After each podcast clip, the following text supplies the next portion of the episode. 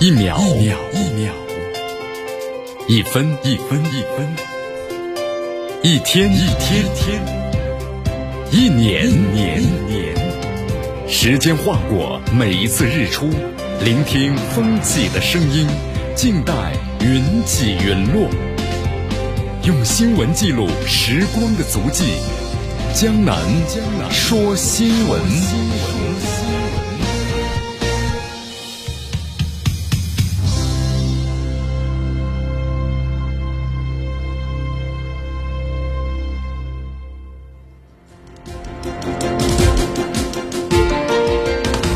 欢迎大家来到江南为大家所带来的《江南说新闻》，继续锁定 FM 九十六点七绵阳广播电视台新闻广播。首先，我们来关注一下今天的天气情况啊。最低温度呢有所上升，最高温度有所下降啊。所以说，这温度呢还是在上升。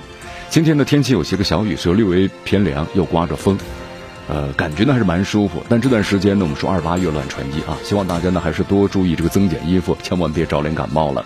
今天这个空气指数呢不错，有二十六，微风是二级。整体天气情况呢是阴。我们来关注一下今天江南说新闻的主要节目内容。首先呢，我们一起进入的是资讯早早报，资讯早早报，早听早知道。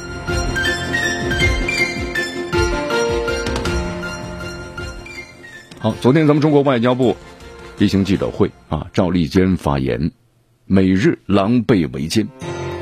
美日历届会谈当中啊，那么这次所举办的这个二加二防长会议啊，对中国的措辞是最强硬的一次。好，二零二一年开始将收取的五 G 的专利费用，华为这个举动有何深意呢？今天的今日话题啊，将能和咱们收机前的听众朋友们，那么将一起呢聊一聊的是，美日这次重大的外交，这四个细节呢很不寻常。好，大话体育。国足确定了将和泰山热身，那么另外一场比赛呢，可能将从这个河南和青岛二选一。好，以上就是今天江南说新闻的主要节目内容。那么接下来呢，我们就一起进入新闻早早报。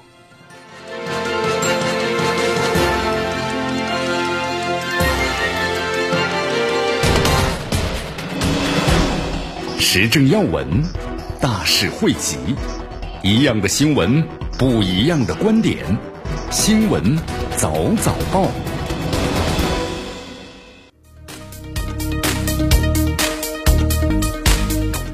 这里是江南能为大家所带来的新闻早早报。新闻早早报，早听早知道。欢迎大家继续锁定 FM 九十六点七绵阳广播电视台新闻广播，继续的关注我们的节目。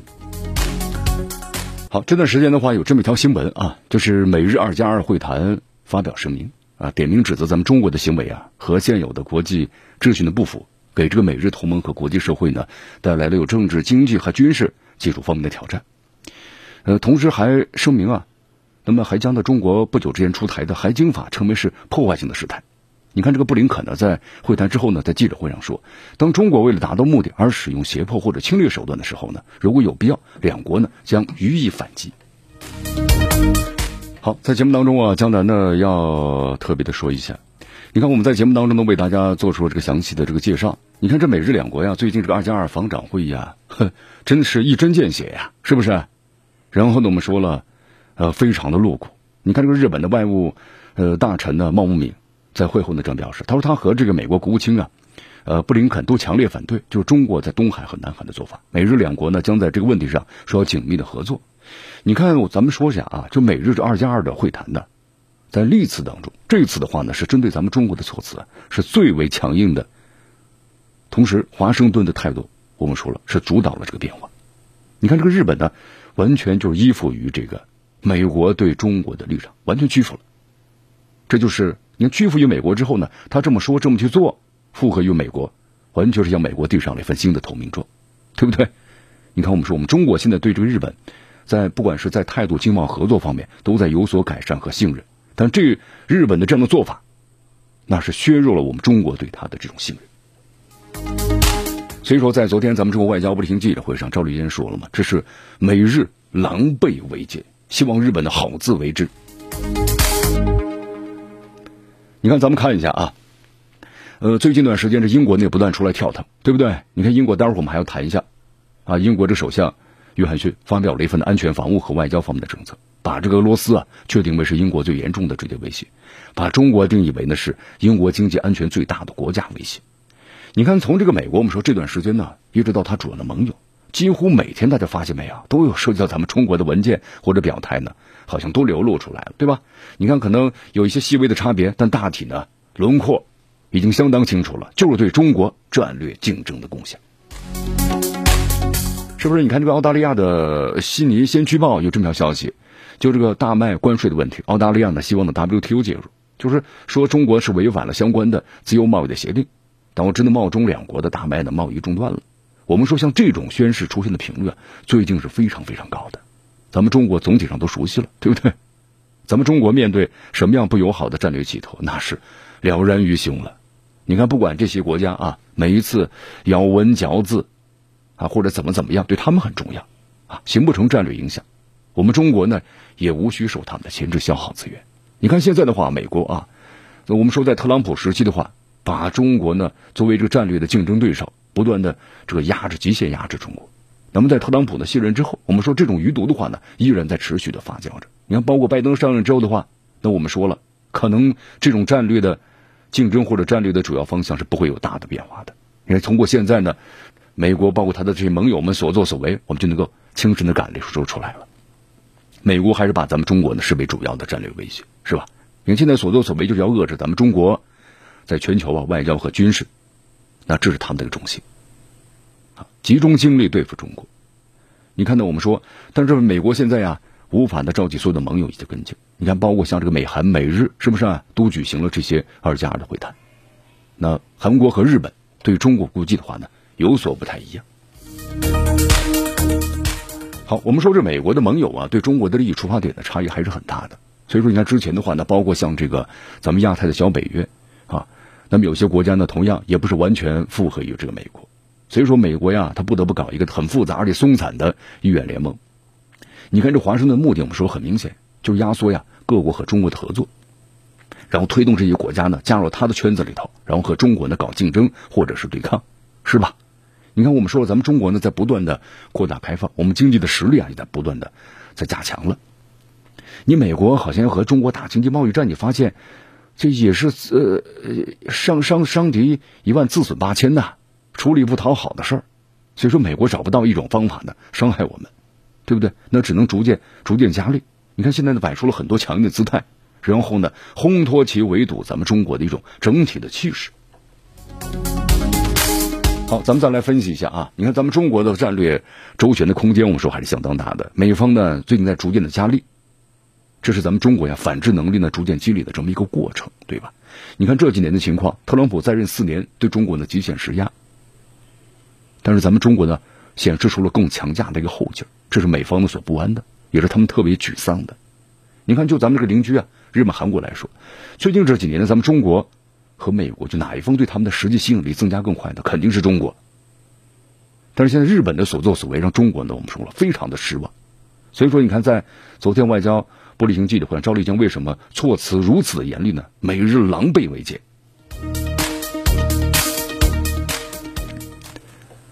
好，那么同时呢，我们说了啊，这个日本和这个美国的话呀，它有这个矛盾。那么和中国之间呢，我们说呢，它也有这个需求。他们和中国的关系啊，分量在加大。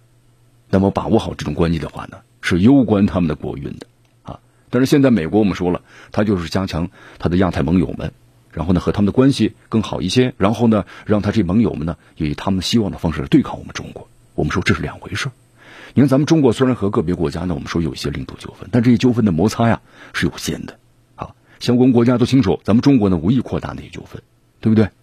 那么也更清楚，如果他们主动攻击中国。肯定会遭到呢非常强大的反击。我们说，只有那些糊涂虫才会受这个美国的怂恿，和中国呢进行战略的对仗。所以说，现在啊，我们看一下这个最近一段时间，这美国和盟友们的咬文嚼字，对吧？咱们中国的战略是善意的，咱们的力量和底线呢，这些国家都很清楚。所以说，这美国自己要掂量一下，你挑战我们中国的核心利益，那所意味的风险。所以在此的话呀，江南也想说两句啊。啊，就包括这个日本在内的美国盟友们，真的希望你们头脑清醒点啊，不要想着投靠美国就很安全，在中国的问题上向美国提一分呢，他们根本就支付不起的投名状。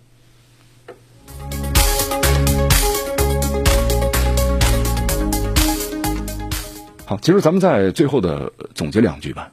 这日本、韩国包括印度，那么他们的敌人是谁呢？其实他们的敌人就是美国啊。你看这日本、韩国呀，其实呢想成为一个正常的国家，他要摆脱这美国的束缚，对吧？那美国呢，他也不希望印度呢来独霸这印度洋的。这美国想独霸世界，但这些国家呢，日本、韩国或者印度，他们想独赢。这美国他不会让世界上除了他们自己之外的任何国家强大的。不管是北约还是亚太这小北约这成员国家，那么都是美国呀对付中国或者俄罗斯的棋子。最终呢，那么这些国家你们也都会成为美国的弃子。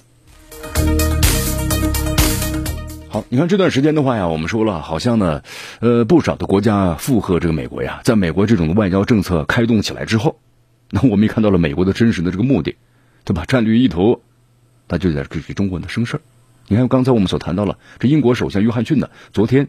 就正式把一份呢有关于就是未来几年的英国国防还有外交还有外交政策的，啊这个报告呢提交给了下议院。那为什么咱们要说说这个报告呢？因为这份报告阐述了未来十年英国的外交愿景，同时和未来五年的英国的外交行动。而且呢，在这份一百多页的报告里啊，总共提到了中国二十七次，这才是最主要的。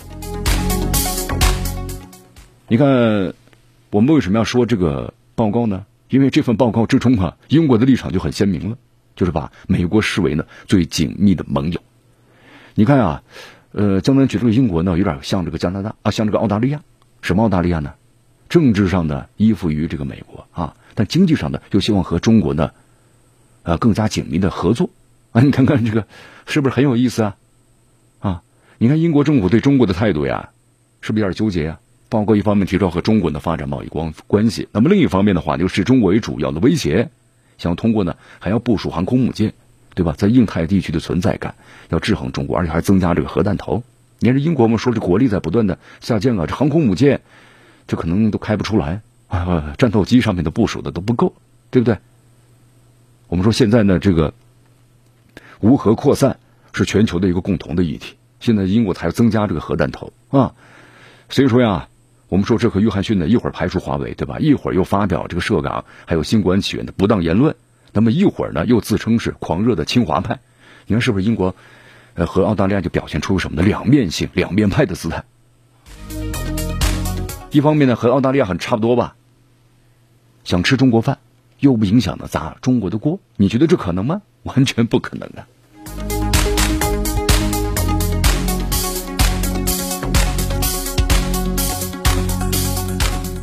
好，你看啊，在这份的这个报告当中，咱能看了一下，就发现有个问题，就是报告中啊，有关于欧盟的关系内容明显减少了。你要英国，它为什么要退出欧盟啊？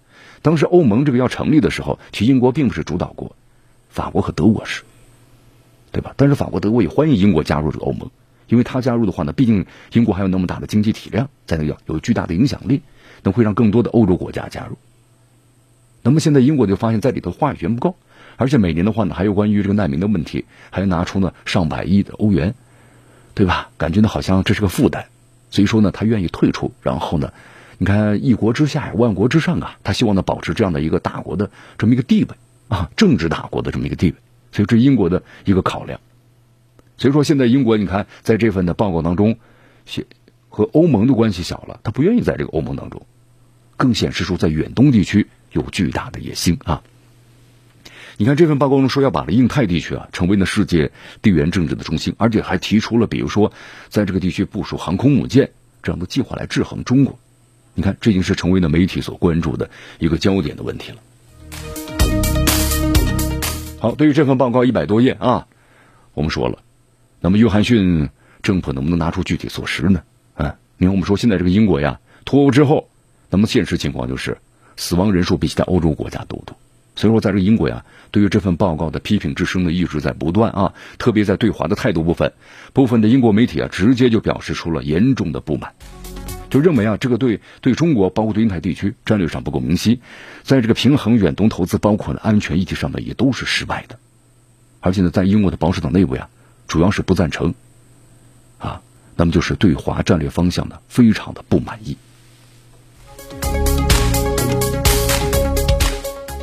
你看，连这个英国的外相，呃，这个拉布内宣称，没有国家对中国采取鹰派主张的、积极的、极端的这么一个经济手段。他认为呢，我认为和中国维持落伍的冷战思维不是一种合理的现象，啊，你看我们说了，呃，这个约翰逊这个态度呢转的非常快呀，一会儿啊对中国呢说啊中国我爱你对吧，狂热的清华派，但是突然之后的话呢，又一百八十度的这个转弯。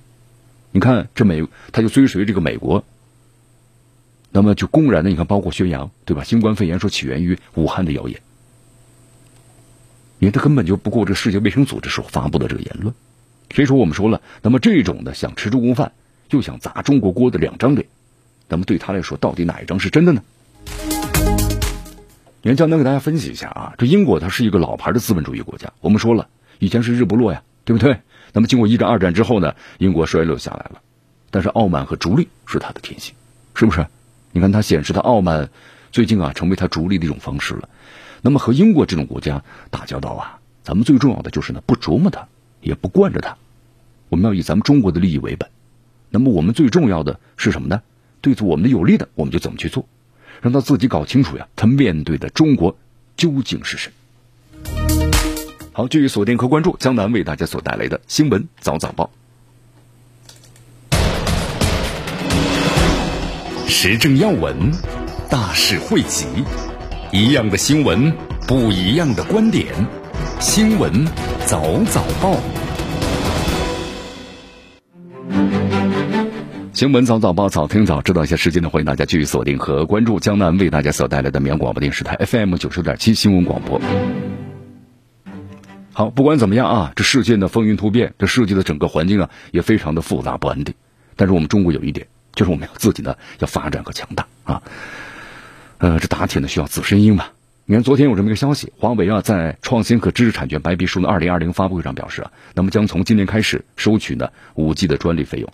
那么价格方面呢，将提供啊适用于五 G 手机售价的合理的百分比的这么一个比例。那么单台的许可费啊上限是二点五美元。好，这里将先为大家介绍一下啊，呃，华为呢，在这个五 G 方面呢，我们说了，啊，拥有的专利啊，大约是有这个上千件，因为华为现在的专利很多，大约一共十万件左右的专利，其中五 G 呢就达到了这个百分之六左右。你看，在德国呀，有一个专利的分析组织发布一个报告，就去年十月份的时候，华为公司呢五 G 的申请专利是排在世界第一的，是六千三百七十二件，那么高通、三星呢分别是第二、第三，四千五百和四千多件。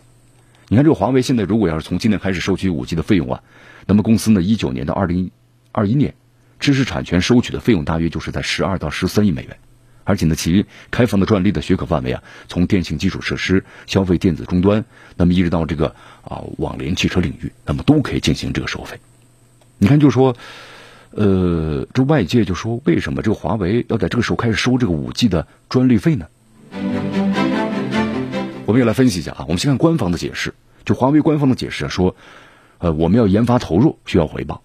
那么一种呢猜测就是在手机业务呢承压之后，就现在我们说华为的手机，你看这个高端芯片被美国一直卡脖子，是不是？那么华为知识产权的收入可能会成为其重要的收入来源。你看，江南这里举个例子啊，就美国芯片的巨头啊，高通，它是个参考的例子。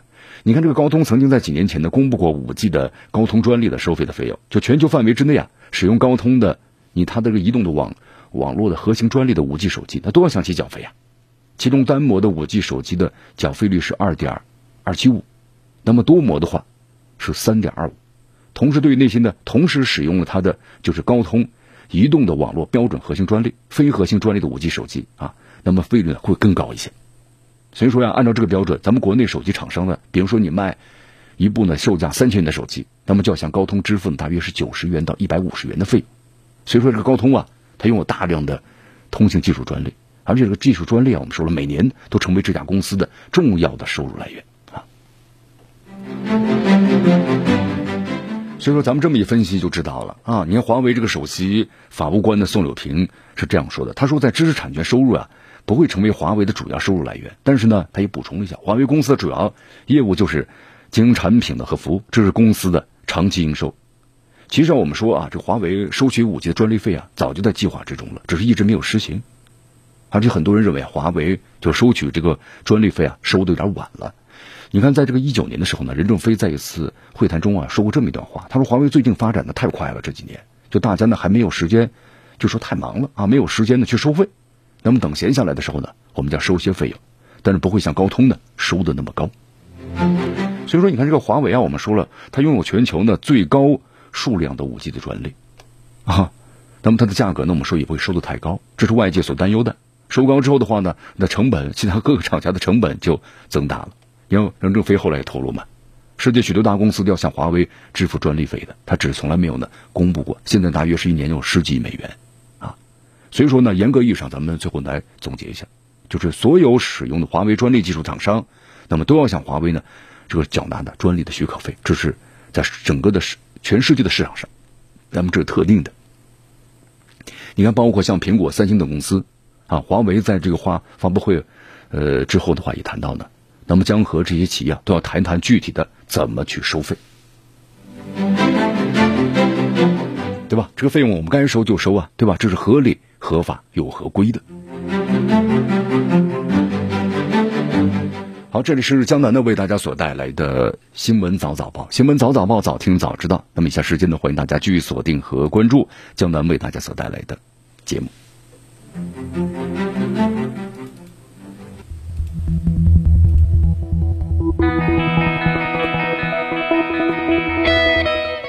好，我们再来到这美国啊，你看这拜登最近有一则消息出来了，就拜登的第一场正式记者会啊，时间是定了。为什么这正式记者会如此的隆重呢？因为我们说之前的话呢，拜登从这个一月二十号上任到现在为止的话呢，你一月二十二月二十号快三月二十号快两个月的时间了，对吧？那么这个拜登的话呢，一直还没有举办过这个正式的记者会啊？为什么呢？那么之前有一些这个啊分析和评论，就说这个拜登啊年纪太大了，七十八岁了。就说他可能这一时反应不过来，害怕呢答错问题，所以说一直都没有呢很正式的记者会。呃，在昨天呢，这白宫的新闻秘书普萨基，然后呢在昨天宣布，拜登呢将于本月的二十五号举行的上任以来的第一场呢记者会啊。那么记者会呢可能要回答一下面临的关于南部的边界，还有呢基建计划，包括疫苗等等的一些热点的这个问题。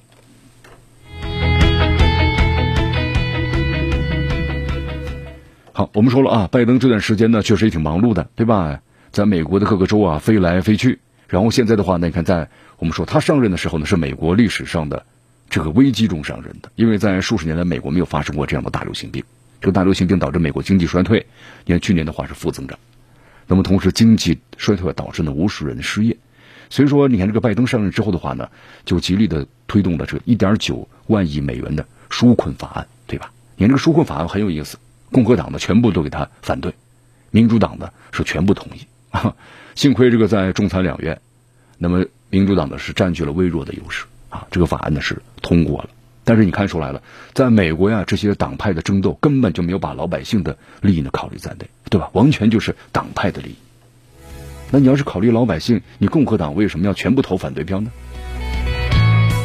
好，我们又谈到了，那么确实，拜登上任之后的话，有很多问题要向这个民众啊进行这个解答，包括呢施政的相关的这个理念啊。但是我们也说了，七十八岁的高龄了，你看，包括在这个新闻视频当中，我们看到了拜登确实七十八岁走起路来的有点战战兢兢的这种感觉了啊。为什么要推迟两个月呢？一般在上任之后的话呀，都会举行的这个首场的记者会。但是呢，我们说不管是特朗普还是奥巴马，对不对？一般都在一个月左右举办了，但现在快两个月了啊，拖到两个月之后，所以民众猜测，七十八岁高龄的拜登是不是身体出了问题？那么又百分之五十的美国民众认为啊，拜登可能患上了老年痴呆。好，认为他这个健康上有点问题啊，因为之前的话呢，你看二月二十三号的时候，他在和加拿大总理啊特鲁多举行这个线上的啊双边会晤时，就口误把美加关系呢说成是中美关系。啊，可能脑子里一直在想中国，中国对吧？到底怎么对待中国的问题啊？你看特朗普呢，还曾经在媒体上呢讽刺过这个乔拜登。他说呢，乔拜登昨天呢叫我乔治，他都想不起我的名字了。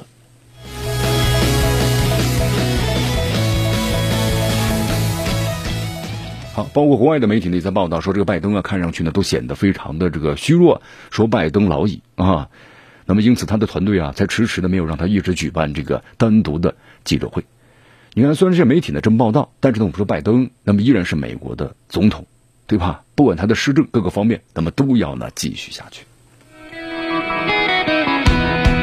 对，要继续下去啊！你看前一段时间的话呢，这拜登那么相关的这个外交的战略意图，我们说还不是特别的明白。那么最近的话呀，逐渐逐渐的这框架呢就出来了，是吧？你看昨天这个美国的国务院呢有消息人士称，说美国将宣布呀对涉嫌干预呢二零二零年美国大选的俄罗斯要实施制裁，呃，没有透露相关的制裁细节。那么同时呢也指出，制裁除了俄罗斯之外啊，还会影响呢中国和伊朗。好，现在这美国的战略目标，你看不是针对。俄罗斯就是针对这个啊中国或者是这个伊朗啊，对不对？好，你看我们说了啊，早前的话呢，关于这俄罗斯的问题，俄罗斯反对派人士纳瓦利内被判这个入狱，是不是？美国和欧盟那马上就宣布对这个俄罗斯行新的这个制裁。你看，我们这是美国对俄采取的政策，那么可能在今后一段时间都是定下了这么一个基调，同时也是欧洲啊，那么跟随这个美国，我们说了整个欧盟地区。那么对俄罗斯呢，也是最大的这个什么呢？对抗。呃，美国对俄制裁啊，不会达到目的的。你看这个俄俄俄罗斯总统的新闻秘书，呃，佩斯科夫这样答复。同时，俄罗斯外长的拉夫罗夫也宣布要对美欧啊进行这个反制裁。好，你看，在这个拜登呢，我们说在竞选总统的时候呢，就声明要把俄罗斯作为这个战略竞争对手，对吧？战略对手、战略敌人是这么说的。啊，包括这个美国的民主党，你看，包括在这个特朗普在这期间的话呢，想缓和和这个俄罗斯的关系，但是作为民主党呢，一直都非常强硬啊，强烈的反对。好，所以说现在的话呢，这美国总是会找出一些莫须有的罪名，对吧？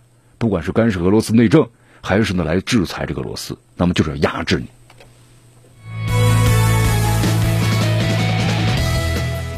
好，继续锁定和关注江南为大家所带来的新闻早早报。昨天呢，英国媒体啊报道了消息，说这个美国前总统呢唐纳德特朗普表示，说这个王储的次子呀，呃，塞萨克克斯公爵就是哈里王子之妻梅根，决定参加这个二零二四年美国总统大选啊。他说他呢也要将再次的参选。呃，特朗普呢还透露，他希望梅根呢在二零二四年竞选总统。他说这有将于助于他自己的未来做出决定。好。挺有意思，这梅根当时说他要竞选美国总统的话呢，也引起了这个呃媒体的这个关注，对吧？民众们觉得挺有意思。你看网友们评论说，这个美国的总统的竞选的门槛是是不是也太低了呀？啊好，特朗普呢也来附和一下啊。呃，江南也看过这个梅根的自传，其中有一段对吧？是这么写的，说他早就把这目光瞄准美国大选了，说是梅根是美国梦的化身。那么终究有一天，我们看到他会当上这个美国总统，啊，梅根曾曾经公开表示过，他说小时候啊，他就有个梦想，就是要当上这个美国总统。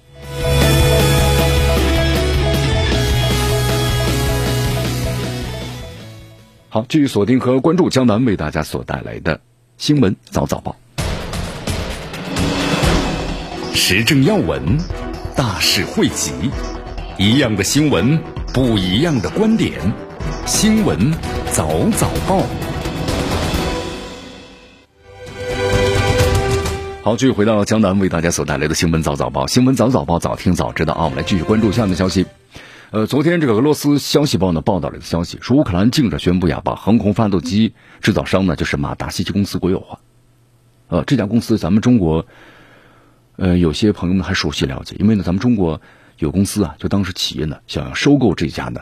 就是乌克兰的制造飞机发动机的公司，因为这家公司的话，现在有点入不敷出了啊，经营效益呢非常的糟糕。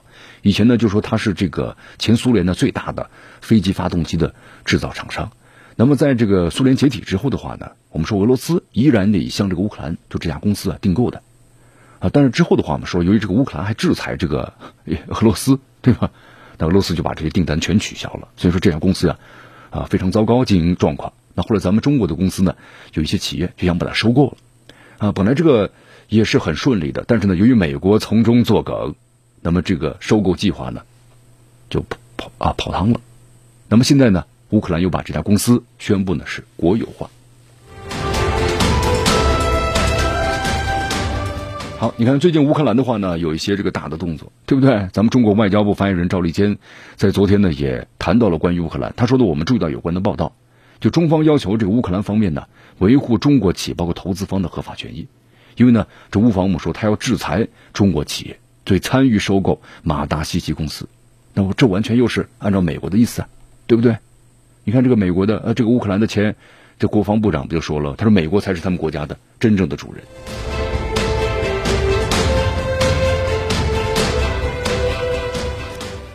你看咱们就是中国的天骄航空公司啊，后来也发表声明嘛，中国的投资者在去年就向这个乌克兰政府发出了国际投资仲裁的通知，就按照咱们现在国际法律。因为我们的收购是按照正常的这个法律法规来进行的，现在你这个国家政府，你看乌克兰，那你就来进行怎么样的干预，是不是？那你就我们就要进行这个追赔，包括呢相关的损失。你看乌克兰国家，我们说你这么做的做法，在世界面前的蒙羞啊！啊，今天我为大家介绍一下，这个马达西奇公司啊，是全球最大的飞机和直升机的发动机的制造商之一。俄罗斯之前我们说了，也是这家公司的主要的采购国啊，但是我们说在二零一四年的时候。当时这乌克兰呢，单方面对出口俄罗斯的国防产品啊，实行了禁运。你看，我们说这个马达西奇公司呢，最主要的客户就是俄罗斯。你一禁运的话，那最大的市场都没了，所以这家公司马上陷入了危机。那么后来把目光呢转向了中国。咱们中国呀，在二零一六年和该公司签署了二百五十台航空发动机的合同。那么在该公司交付了二十台之后呢，我们说又受到来自于美国的干预。你看，这个当时是美国参议院外交关系委员会的顾问呢，威廉。呃，特里普特就声称说，乌克兰拿走了美国纳税的钱，同在背后呢捅了美国一刀。那么在之后，咱们中国投资者呀和合作企业决定呢，把这家公司就马达西奇公司收购。在二零一八年，累计收购了这家企业百分之五十六的股份。但这个事儿啊，美国高级官员们积极介入，因为说收购呢激怒了他们。因为当时这个美国国家安全顾问就是约翰·博尔顿。那就是不惜一切代价让这个马达西奇啊回归在基辅的控制之下，所以说呢，这美国就开始干预了啊。那么在之后的话呢，乌克兰安全部门出门呢出面，就是阻止了该交易。那么之后呢，基辅的法院扣押了这份百分之五十六的股份。好，这乌克兰总统泽连斯基后来也宣布说，马达西奇呢是一家战略企业，只有在获得总统的同意之后呢，才能够出售。你看，由这个国家来出面进干预。就企业的正常的市场的行为，你看我们说了啊，乌克兰最初呢，他不反对出售这马达西奇。那么相反，当这乌克兰领导人认为啊，除了出售，没有其他办法能够把这家公司呢重新的提振起来。那么问题出在哪儿呢？就是美国，美国向乌克兰施压，将公司呢国有化。我们说了，它会损害乌克兰的经济，包括投资吸引力的，同时会对咱们中国呀也产生影响，对吧？因为美国不希望中国在航空，呃，咱们中国在这个航空发动机领域啊。制造领域取得进展嘛？那么这种现状，它就是一个目的，让美国满意，对不对？但是我们说了，那么这么做的结果就是，马达西奇和其他的乌克兰工业巨头会逐渐逐渐的消失啊！因为为什么呀？对其研发工作感兴趣的，我们说西方公司很早就进行了收购，要把他们的价值进行这个榨干。那么俄罗斯和中国呢，本来是可以对乌克兰进行投资的，让它发展起来，但就受到了阻挠。所以说呀，你看乌克兰，我们说了，在以前的话，就是前苏联时期的话，就是整个就是苏联的重工业制造基地。你看，包括从这个呃造船厂，还有飞机、航空发动机，包括维修等等。但是现在的话呢，逐渐逐渐的都化为这个乌有了。好，在这件事情当中啊，咱们中方我们说了，反应是相当克制，对吧？就呼吁这个乌克兰的当局要维护我们中方的企业投资者的合法权益。但如果基辅不听取的话，那么咱们中国可能后面会有严厉的一些措施的可能啊。你看，这个一开始我们说乌克兰当局他不反对，但是在美国干预之后的话呢，态度就变了，是不是？那基辅就改变了他们的想法。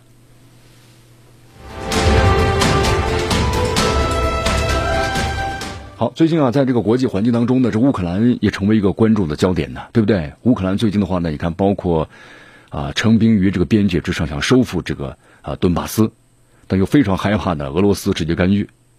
啊！但是普京要是出兵干预的话呢，也有个问题，可能美国或者是欧洲国家、欧盟又对回他采取了新的制裁措施。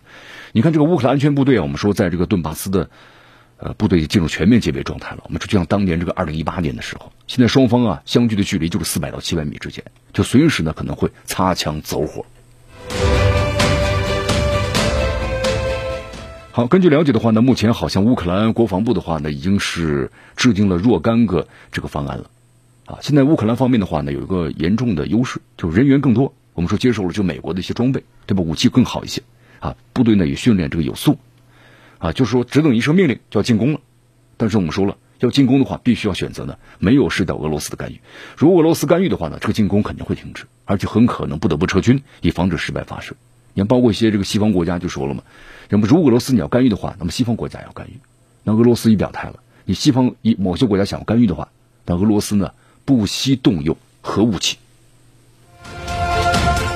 所以说，在这种情况之下，像这个泽连斯基的话啊，啊不太可能发动全面的战争，因为他非常的害怕这个失败。你看，在乌克兰内部的话，也不是铁板一块啊，内部和外外部都有这问题。那内部和外部的话，泽连斯基要采取的平衡，对不对？他会才加大自己的大选的这个人气啊。你看这个在乌克兰的前总统就是波罗申科，在总统选举之前五个月玩的这个把戏，啊，他想提升自己的低迷的人气，但是没想到在一四年、一五年呢，当时就是军事呢上失败了，他没有在顿巴斯啊采取行动。那么相反呢，在这个七二就科尔基海峡呢爆发了一场响亮，但是呢相对安全的全面的冲突。就当时这个乌克兰三艘呢海军巡逻艇强闯这个俄军的关口，结果被扣押了，对不对？当然，咱们也不排除泽连斯基的话呢，可能会发动这个全面战争，因为美国我们说这次呢是支持乌克兰的进攻的，对吧？但是无论如何呢，我们说，呃，如果要是俄罗斯大规模干预的话，那你俄罗斯呢，呃，非常高调的说出来，如果你一些西方国家可想参与的话，那就不惜动用的这个核武器，啊，那美国的话呢，可能也会找到相应的这个借口，但是美国是不愿意呢直接参与的，因为这段时间他不接这个泽连斯基的电话。就他要排除你泽连斯基所做的这些事儿跟我呢没有任何关系。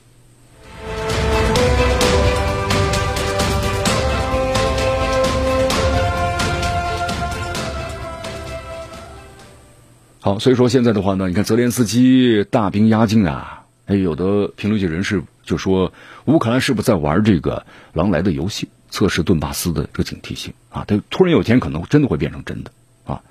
呃，我们说了。泽连斯基会不会发动进攻，要看这个美国，对吧？美国华盛顿有没有支持啊？泽连斯基不可能决定发动全面攻势的，因为现在他的权力下呢，我们说了，确实乌克兰进入全面戒备了。那么泽连斯基呢，他说在这个乌克兰就是必须有四分之三人口支持下上台了，但是我现在呢失去了。民意，因为在过去几个月时间当中啊，泽连斯基一直扮扮演着是超级的爱国者，就他希望拦截这个波罗申科的目前的选民，所以说这个军事上秀肌肉。有助于塑造一个呢新的这个大选的形象。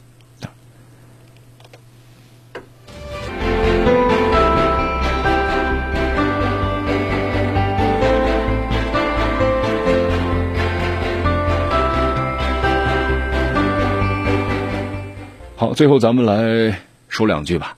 啊，冲突其实小冲突是有的，军事行动也有可能，是不是？那么同时呢，我们说了还有另外一种选择，就是乌克兰总统啊及其背后的人希望找到俄罗斯开始干预的红线。那么专家认为啊，如果没有步兵的推进，你炮击可能会更猛烈。那么这种情况下，俄罗斯呢是不会进行干预的。但是你步兵一动，那俄罗斯我们说了绝对会进行干预的啊。好，我们再来说一下关于纳卡地区吧。纳卡地区呢，从去年。这个冲突爆发到现在呢，转眼之间停火就四个月了。呃，亚美尼亚的总理呢，我们说了，这个帕西尼扬啊四面楚歌啊。呃，到现在为止的话呢，他已经和这个军队啊多名的高层都翻脸了，和总统的关系也非常紧张。我们说，在亚美尼亚虽然有总统，但是呢，基本上大权都掌握在总理的手中。你看最近一段时间呢，在亚美尼亚呢，也是游行示威不断啊。这些抗议示威游行者们要求呢他下台，但是我们说了，这个帕西尼扬呢，他还是有一些。啊，铁杆的支持者，包括一些政治手腕，所以说呢，虽然呢走起来呢一路呢踉踉跄跄啊，但是一直没有倒下。你看，我们说在这个呃亚美尼亚和这个阿塞拜疆就是停火签订了这个纳卡停火协议之后，然后他这个停火协议啊，就亚美尼亚的国内的民众把它认为是丧权辱国，对吧？反对派当时就发动了大规模的群众，然后呢上街这街头示威游行，然后要求呢他这个下课。啊！但是帕西尼扬呢，无视了最后的期限。你看，我们说当时这个全亚美尼亚呀，十八个反对党都参加了抗议示威游行，啊，势头呢，我们说了，有点像这个白俄罗斯当时的天鹅绒革命，对不对？那种感觉一样。但是帕西尼扬呢，还是一直呢，啊，就是站站在那儿没有倒下。你看，我们说现在的话呀，就在这两天，帕西尼扬接受了一次呢采访。那么这个采访的话，激激发了新一轮的国内矛盾。当时有一位这个反对派的政客质问他为什么要在战时中啊使用就是俄制的短呃短程的弹道导弹。那么这个导弹呢，我们说价格呢是非常不菲，也是这个亚美尼亚呀武器库当中最贵的这个武器啊。帕西尼扬呢曾经的政敌前总统还有前两届的总理啊就是萨尔基，那么就是当政的时候呢就是从俄罗斯买了这种导弹，就为什么就是没有发挥太大作用，或者没有对战局产生了实质性的这么一个改变？帕西尼扬这么回答的，他说：“我认为啊。”呃，为什么导弹没有落地？或许只有百分之十的导弹的爆炸。那么认为他就是萨尔基象，应该他呢是知道的。你看这个萨尔基象的话呢，就是帕西娘一暗示说他可能在武器采购中啊有不当的行为，这武器呢没法使用。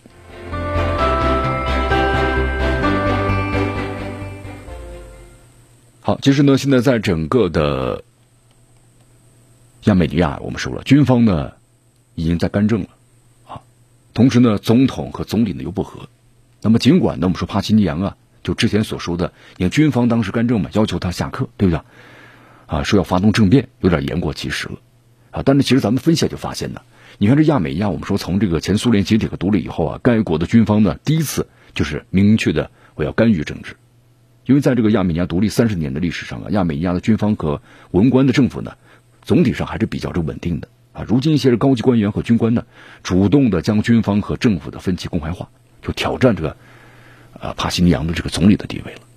你看，我们说政变呢还谈不上啊，但长久来看的话呢，帕西尼扬的政治前途啊非常暗淡，因为目前就说你要制约这个反对的力量啊，这个因素呢还暂时无法推出一个既有资历，或者说是呢又让各方满意的候选人来取代这个帕西尼扬，对吧？你反对派你推出个人来啊，但这个人是谁呢？找不着，就各方面都满意的。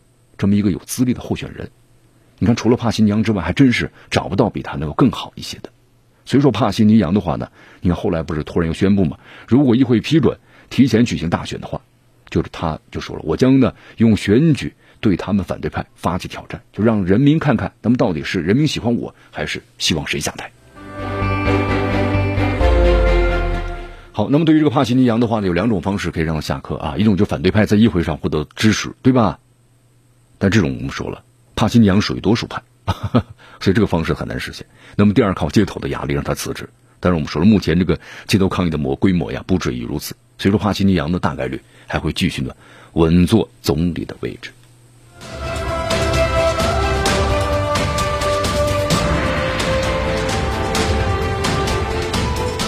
好，那么同时对于这个俄罗斯态度啊，你看在去年的十一月份停火协议签署之后呢，普京还是多次赞扬了帕西尼扬，说坚持履约了。那么从这点上来看呢，俄罗斯就好像也没有要要求这个帕西尼扬的下课，对吧？也没有冒险支持呢反对他的运动。好，以上就是今天的新闻早早报的全部内容啊。那么接下来我们就一起进入今日话题。今日话题啊，咱们谈谈这个美日这次的重大外交，有四个细节非常的不寻常。